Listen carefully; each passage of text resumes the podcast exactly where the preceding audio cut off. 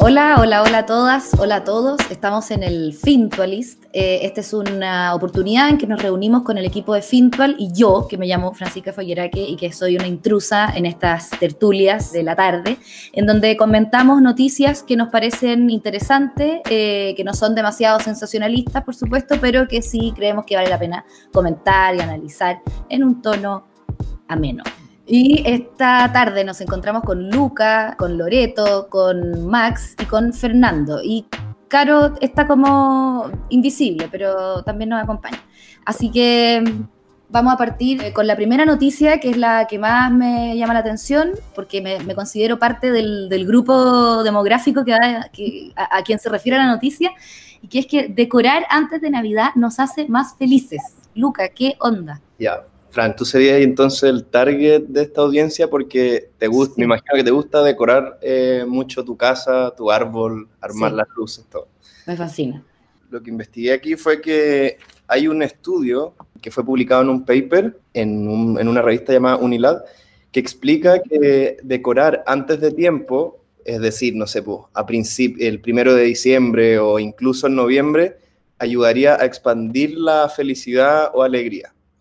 Y me dio mucha risa la noticia porque yo me considero dentro como de, del otro polo de, de, de la audiencia que, que, como que es medio como amargado y cuando empiezan las decoraciones como justo después de Halloween, así donde ya sacan todo lo de Halloween y ponen las, eh, las decoraciones navideñas, los villancicos en el supermercado, como que es como... Tiene como un Grinch. Sí, viene como toda la cuestión de, ay, ahora quieren que empecemos a gastar toda, toda la platita, bueno, desde noviembre. Como que, no sé, me pongo muy, muy chato al respecto, pero por eso mismo es que me, me, me llamó la atención y me dejó sorprendida esta noticia, porque en el fondo tiene mucho sentido. Si, eh, la Navidad para todos, desde que somos chicos, eh, o sea, cuando éramos chicos, nos hacía súper felices. Era una fecha que queríamos... Eh, que queríamos ver llegar lo antes posible, porque, bueno, en general estaban los regalos en el centro, pero también eh, reuniones familiares y como eso era como muy ameno y alegre. Y, y, al parecer con la edad, cuando ya uno es dueño, dueño de casa o adulto, empezar a decorar con antelación haría evocar esos, esos recuerdos de, de niñez, ¿cachai? O sea, absolutamente, y no solo volver a la época propia, porque uno puede haber tenido, claro, malos recuerdos con Navidad, pero aún así querer hacer nuevos recuerdos para la familia personal, digamos, ¿cachai? Nueva. Entonces uno puede decir, chuta, en realidad a mí, no sé, nadie me da regalos y ahora voy a llenar este arbolito de regalos, qué sé yo. Eh, a mí por lo menos me pasa que en mi casa habían adornos en el árbol, eran solo adornos rojos. Y por supuesto que ahora mi árbol está lleno de adornos de todos colores porque encuentro una lata que sean solo rojos, pero al mismo tiempo me, acuerdo como con buenos, tengo buenos recuerdos de esa Navidad. Oye, ¿y por qué solo rojo? Por una cosa como estética de mi mamá que... Una cuestión, una cuestión política, netamente política. Oye, pero quizás es por eso que, que la gente, hay gente que no saca el arbolito como en marzo, así como que vayan en febrero a su casa y sigue teniendo el arbolito. Según el estudio, sí, mientras, mientras más tenéis presente en tu entorno como la idea Navidad, onda, si decidiste dejar todo el año las lucecitas colgadas en el jardín, estáis expandiendo la alegría porque de repente miráis la luz, miráis el árbol y es como, mm, Navidad, eso me hace... Ah, no, yo no estoy de acuerdo. Yo no estoy de acuerdo con eso. La raja, porque es como que no, no eres como un pajero, eres como feliz.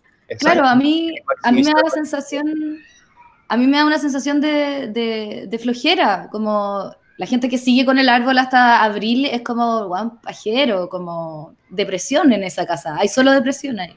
Claro, es como que, ya, ahí como que, claro, quizás es una persona que no tiene energía para desarmar. desarmar pero sí, poder contrarrestar y decir, no, ¿sabéis qué? Me gusta, me gusta el espíritu navideño y prefiero mantenerlo.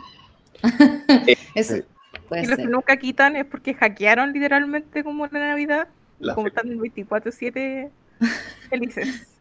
Claro. Bueno, había otro, otro pequeño como noción interesante de, lo que leí al respecto, que era que también eh, al, decorar tu hogar, poner, no sé, la corona navideña en la puerta o que se vea desde afuera que eres, que eres una persona o familia que decora, estáis diciéndole como a tu vecindario que eres sociable y amistoso, ¿cachai? Entonces también como que ayuda a generar como una, una sensación de comunidad eh, con los vecinos, con los que te rodean. Es como, mira, ahí hay gente tela, feliz y con árboles pascueros adentro, ¿cachai? Eh, así que también era como uno de los elementos que ayudan a fortalecer esta alegría, porque al final de eso se trata, lo que tú decías, Fran, como que lo, más bacán es generar recuerdos con gente, como compartir. Mm. Entonces, si es que tú estás como en esa volada navideña, que al final siempre es de encuentro familiar y todo eso, es porque estáis como diciendo, soy una persona sociable, soy alguien feliz porque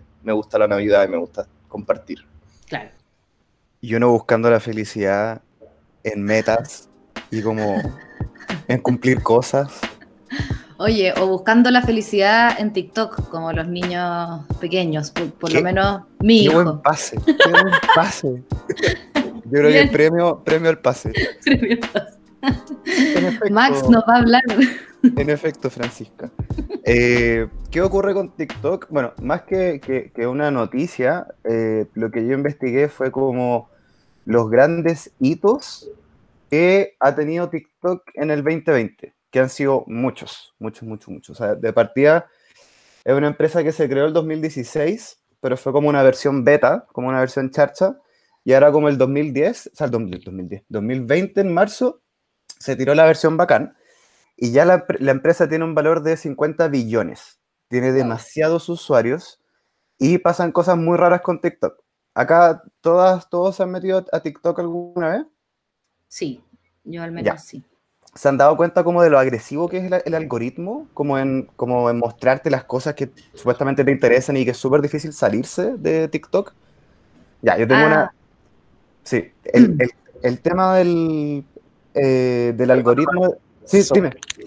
Eh, es que justamente eso, yo eh, había leído eso mismo, como, pa, TikTok te tira algoritmo que te hace feliz, pero yo la otra vez me metí y me tiraba puras weas que yo como, ¿por qué cresta me estoy viendo esto? ¿Qué estoy haciendo con mi vida? No era algo que yo dijera, uh, me fascina, denme más.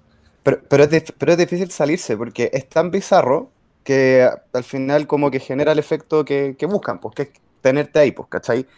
Eh, de hecho, ha, ha estado con hartas polémicas. Mira, lo que sí se puede decir del algoritmo de TikTok es que es como todo lo contrario a lo que es el algoritmo de Instagram hoy día. Para todas las personas que hacen contenido por Instagram, saben que como que han cortado el suministro de likes, han cortado muchas cosas, ahora es como una lata Instagram para la gente que hace contenido porque es difícil hacerse viral en Instagram.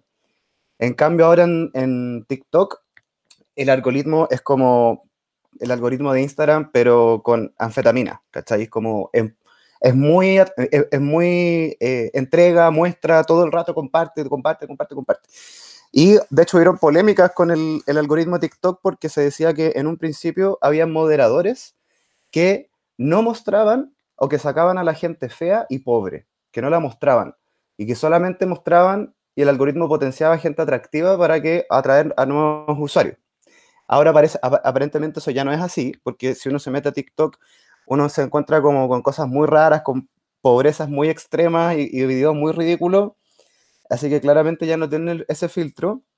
Em, de hecho, yo tengo una amiga que seca para TikTok y dice que el algoritmo es como los siete infiernos de antes. Como que mientras más vais bajando, es más infernal y es más raro y es más como, ¿por qué estoy viendo esto?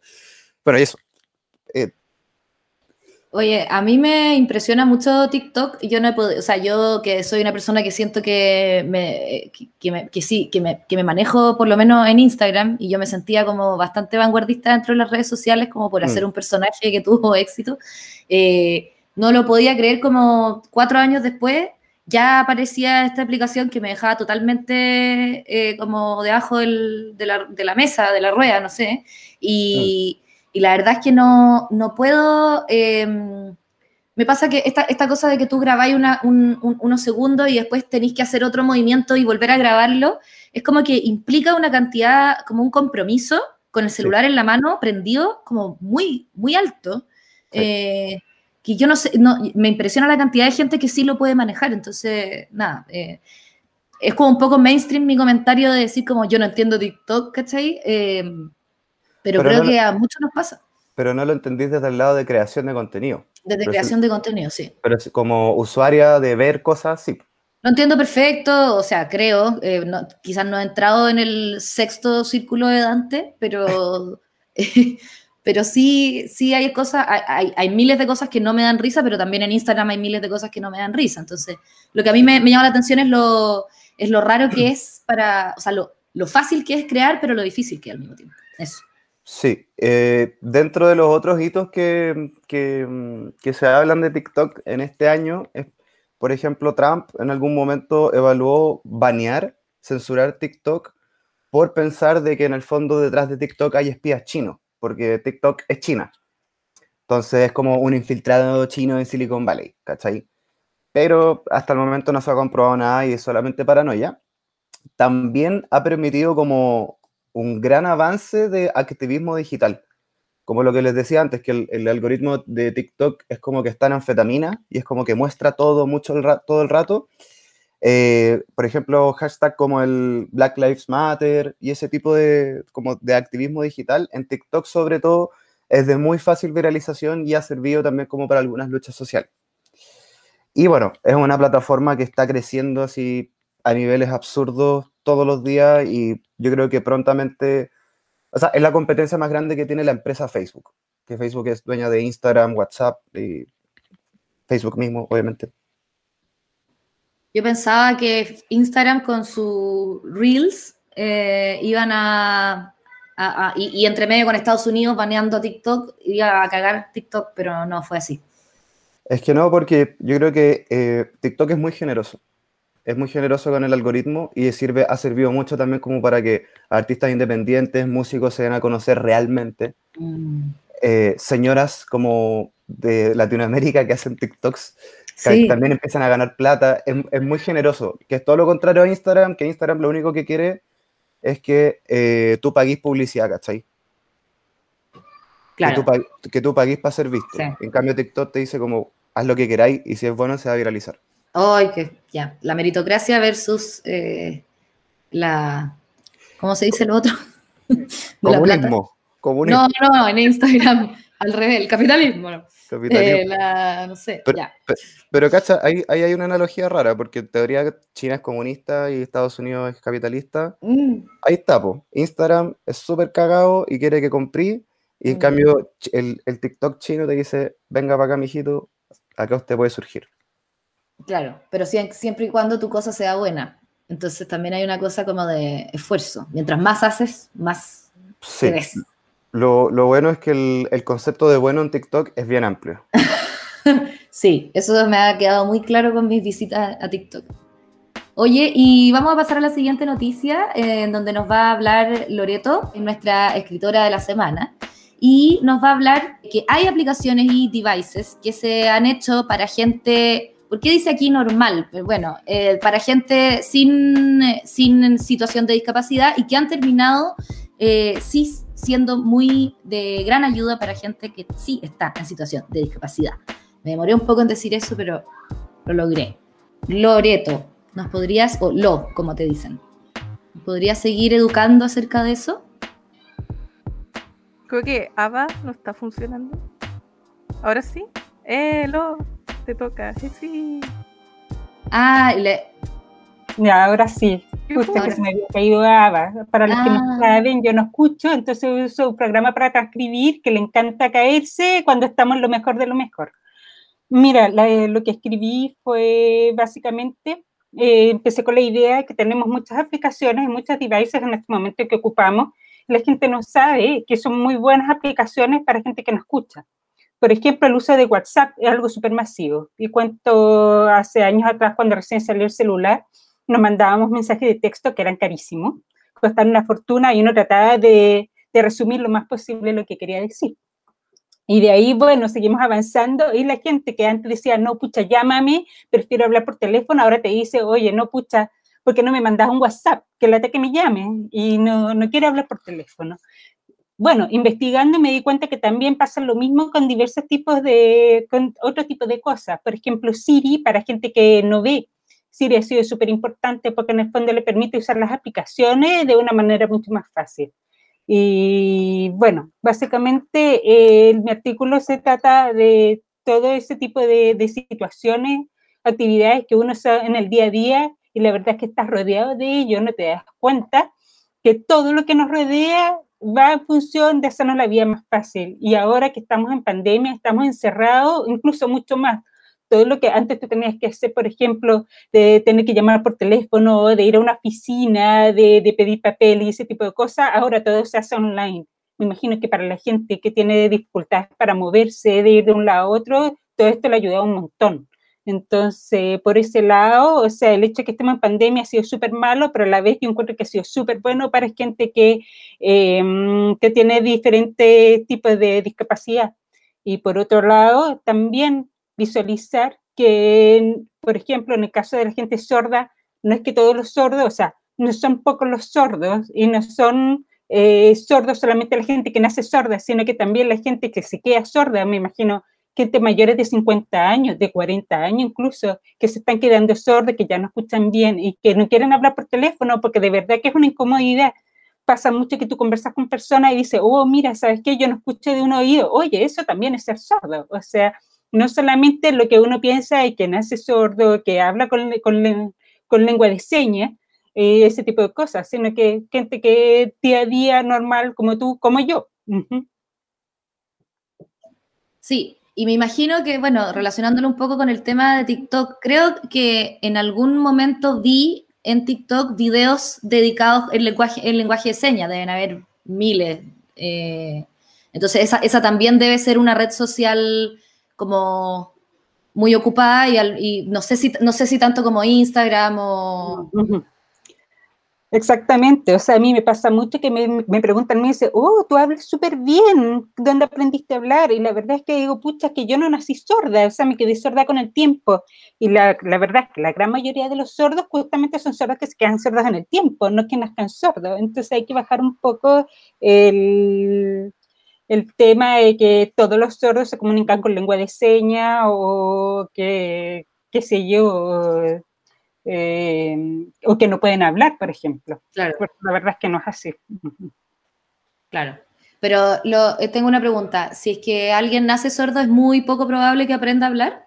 Exactamente, porque o sea, sordo, técnicamente se podría decir que es una persona hipoacúsica. Hipoacúsica es que tiene una disminución de, de lo que escucha. Pero sordo no es una persona que no escucha nada. Por ejemplo, yo soy sorda, pero escucho los graves y escucho los agudos, no escucho las voces. Entonces, si pasa un auto por fuera, lo voy a escuchar. Si tocan el timbre, lo voy a escuchar. Si suena el celular, lo voy a escuchar. Pero cuando contesto el celular, no voy a escuchar nada, porque no escucho las voces. Entonces, también es eso, explicarle a la gente que no es que tú te quedas sordo y te baja el volumen de la radio. Es que tú te quedas sordo, pero sí poder seguir bailando música electrónica, solamente que no vas a poder escuchar las el, que canta en el fondo, pero sí puedes seguir el ritmo y todo. Entonces hay que entender que la, bueno, la sordera va un poco más allá de... Eh, no es simple, pero sí, sí. Hasta es una escala, digamos, es un, es un espectro muy amplio.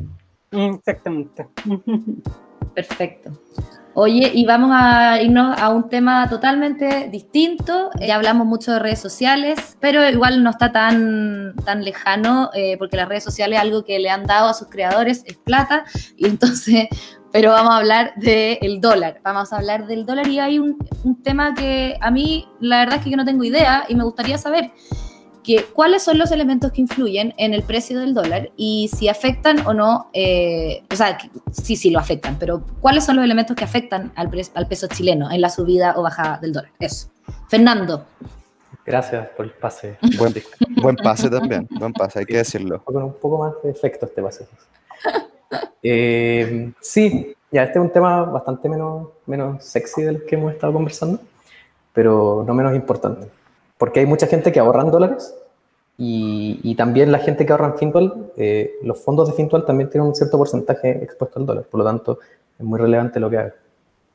Y lo que ha pasado el último tiempo, desde marzo, eh, es que el dólar ha caído bastante en Chile, ha caído un 16%. Y, y, en general cuando uno busca las razones de por qué ha caído el dólar, uno se encuentra que hay, hay, hay varios argumentos, hay varias tendencias. Eh, y es que en general en los movimientos de las monedas son, son como bien multifactoriales. Al final, cuando uno se compra un, un, dólar o cuando uno se compra un peso chileno o cuando uno se compra un real brasileño o algo, uno está apostándole como a la, confianza que le tiene la gente a la moneda, entonces como algo bien abstracto. Entonces las razones de por qué ha caído el dólar también son bien raras.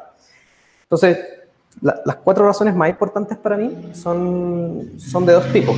Hay razones que, que afectan el precio del dólar en el mundo y hay razones que afectan el precio del peso.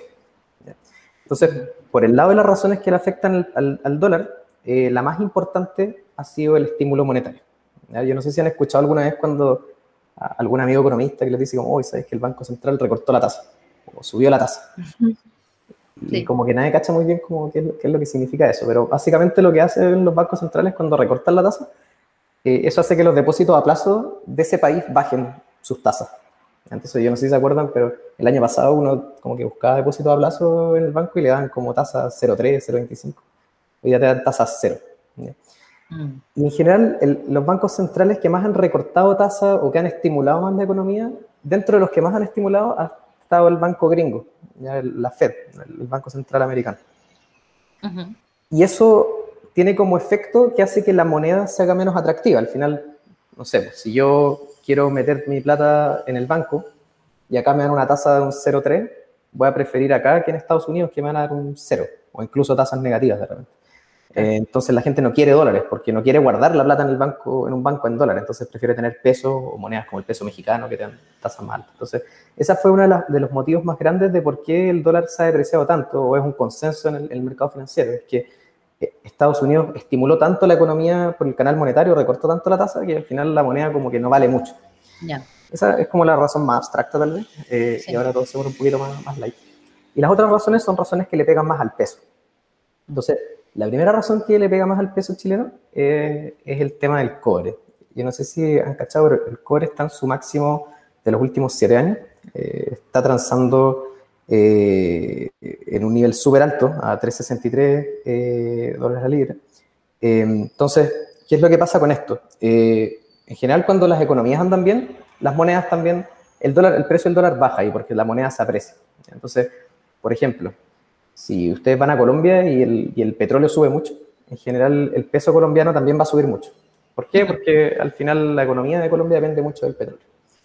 Y pasa lo mismo con Chile y el cobre, ¿no? Entonces cuando el cobre sube, en general el tipo de cambio o el dólar en Chile baja mucho. ¿Por qué ha subido el cobre? El cobre ha subido por, por varios motivos, pero yo creo que los más importantes son que eh, en general todos estos eh, estímulos fiscales, estímulos monetarios y, y, la esperanza de que haya una recuperación el próximo año con las vacunas hace que se ponga mucho la esperanza en que van a, surgir muchos proyectos de infraestructura, etcétera, y para eso se va a demandar mucho cobre. Por eso ah. eso hace subir las expectativas de que el, precio del cobre esté más arriba. Y lo otro es que hay muchos países productores de cobre, como Chile, que dejaron de producir cobre por las cuarentenas. Entonces eso baja la oferta de cobre y hace que suba el precio. ¿ya? Entonces, por ejemplo, pues Perú también produce cobre y estuvo con unos lockdowns súper grandes. Australia en su minuto también, bueno, Chile, y eso también hace que el precio del cobre suba porque baja, baja la oferta. Eso por el lado del cobre. Y después los otros factores que le pegan al peso, que estos son como los más raros, son, son factores técnicos que se llaman, ya que tienen más que ver con la oferta y demanda de pesos o de dólares en la economía chilena. Y ahí el primero, o, el, el, más importante tal vez, ha sido el retiro del 10%. Y ustedes dirán, bueno, ¿qué tiene que ver el retiro del 10% con toda esta cuestión? Bueno, lo que pasa es que las AFP que toman la plata de la, para las pensiones de los chilenos y las invierten, la invierten muchas veces en activos que están en dólares. Ya compran acciones gringas, bonos gringos, cosas así. Entonces, cuando llegamos nosotros le decimos, que dame, deme mi 10%, eh, ellos tienen que vender estas acciones y después vender los dólares que les pasan por esas acciones, para poder pagarnos pesos. A nadie le pagan el 10% en dólares, se Por lo tanto, tienen que, generar, tienen que tener esta capacidad de generar pesos. Entonces, toda esa venta de dólares por parte de las AFP ha hecho que el, precio del dólar baje, porque al final tienes a alguien vendiendo la cuestión todo el día. Sí. Y, y los últimos, el último motivo que, yo considero que es, bastante importante han sido los cambios que, han, que se han producido, especialmente durante los últimos meses, desde el fondo A de las AFP hacia el fondo E. Estos cambios en general han venido muy motivados por asesores masivos. Eh, y, y, lo que hacen a fin de cuentas es que Perdón, una pregunta. ¿qué sería, ¿Cuáles serían los asesores masivos? Hay varios. Eh, no, no, vamos a dar sus nombres acá porque son compañías privadas. pero si Ah, pues son compañías, ya, que yo no entiendo, entonces quería, ya, son compañías que en el fondo le dicen a todos sus clientes como cámbiese, cámbiese, ya. ya oiga, sabe que a usted le conviene ahora estar en el fondo A, y después a la semana siguiente le dice, oiga, vaya al fondo E y así. Ah, Empiezan como a apostar con su, con su inversión previsional. Ya, y la gente eh, escucha, hace caso. Escucha, de hecho, la gente paga en general un fee mensual o cosas así para estar en esto, eh, para recibir esta asesoría. Ya. Em, entonces, ¿qué es lo que pasa? En general, cuando las AFPs invierten, el fondo A tiene muchos dólares. El fondo E tiene puros pesos prácticamente. Entonces, cuando se cambian de la A e, la AFP lo que tiene que hacer es vender cuestiones de la A y, pasarle esa plata a E para que crezca el fondo E con los nuevos afiliados que están ahí. Perfecto. El tema es que lo que venden acá son dólares para poder pasarle peso al fondo E. Entonces, como se ha cambiado tanta gente del fondo A al fondo E, eh, eso también ha generado una presión de venta constante por parte de las AFP para poder obtener los pesos para pasarlo al fondo. Ajá. Eso, y la última razón, que, es no menor, eh, ha sido lo que ha hecho Tesorería General de la República. ¿Quién es Tesorería General de la República? Bueno, es parte como del Ministerio de Hacienda y, son los que manejan estos fondos soberanos que tenemos. Nosotros en Chile tenemos dos fondos soberanos. Eh, uno es el FRP, que es el Fondo de Reserva de Pensiones. Como si queda la cagada con las pensiones, como que ahí hay, un, fondo de reserva. claro, como para amortiguar si es que llega a pasar algo. Y hay otro que es el Fondo de Estabilización, son fondos para mantener la estabilidad macroeconómica y la estabilidad eh, de las pensiones. Em, ¿Y qué es lo que pasó? Que después de que vino todo esto el coronavirus y, salieron muchos planes como el IFE y, de apoyo tanto a las pymes como a las personas individuales después de, de, las cuarentenas por parte del gobierno, la pregunta fue como, oye, ¿de dónde sacamos la plata? Entonces, ahí tú tenéis dos, dos, formas de cómo sacar la plata para, para pagar todos esto, todo estos cheques al final. Uno era emitir deuda, eh, que algo de deuda se emitió, y el otro era vender estos fondos. Y se optó por vender gran parte de estos fondos, eh, tesorería, y, y, al, vender esos fondos pasó lo mismo. Esos fondos estaban invertidos en dólares, y para pagarle los pesos a las personas, a las pymes, etcétera, para que puedan subsistir durante estos últimos seis meses, se vendieron esos dólares y se pasaron a pesos. Entonces, todos los días, eh, el Ministerio de Hacienda vende 200 millones de dólares al día y eso empieza de nuevo a generar presión de venta. Y todos estos factores hicieron que el dólar cayera un 16% o a mi juicio son los más importantes que han influido en, esta caída que ha tenido el dólar en Chile. Está buenísimo. Eh, o sea, hay tres, como cuatro de esas razones son un poco son bien parecidas, que son la venta masiva de, por parte del Estado o del gobierno, o entidades como públicas, eh, como la, no, la FP no es pública, pero eh, venta masiva de dólares para traducirla en peso para beneficiar a, su, a los afiliados. Eh, ya. Sí. Mira qué interesante. No tenía idea. Lo más feliz es como lo que compramos en Amazon, porque el dólar está bajo, es como no es mi momento para comprar. Claro. Porque hace, hace, hace poquito el dólar, estaban todos asustados porque el dólar estaba muy, muy arriba, justo después del estallido, después de... Sí, después del estallido como que hubo una histeria colectiva. Claro, el dólar llegó a estar sobre los 800 pesos. Sobre los 800. Sobre los 830. ¿Y ahora en cuánto está? Ahora están 725 pesos ya. por dólar.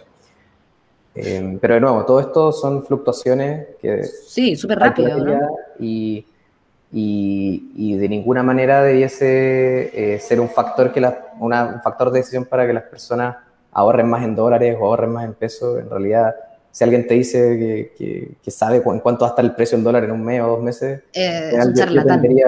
a, dudar de, o, a pedirle muy buenos argumentos y intente convencer. claro. Bueno, Hemos llegado entonces al fin, de, al fin del Fintualist y eh, me despido de todos con eh, mucho agradecimiento porque estuvieron muy entretenidas las noticias hoy día eh, y muy clarito todo. Así que yo con toda esta información voy a cranear un guion y voy a liberar un video y, y, seré feliz. Y ustedes también. Así que nada, los dejo y nos vemos en el próximo capítulo de El Fintualist. Chau. Chao, Fran. Chao a todos.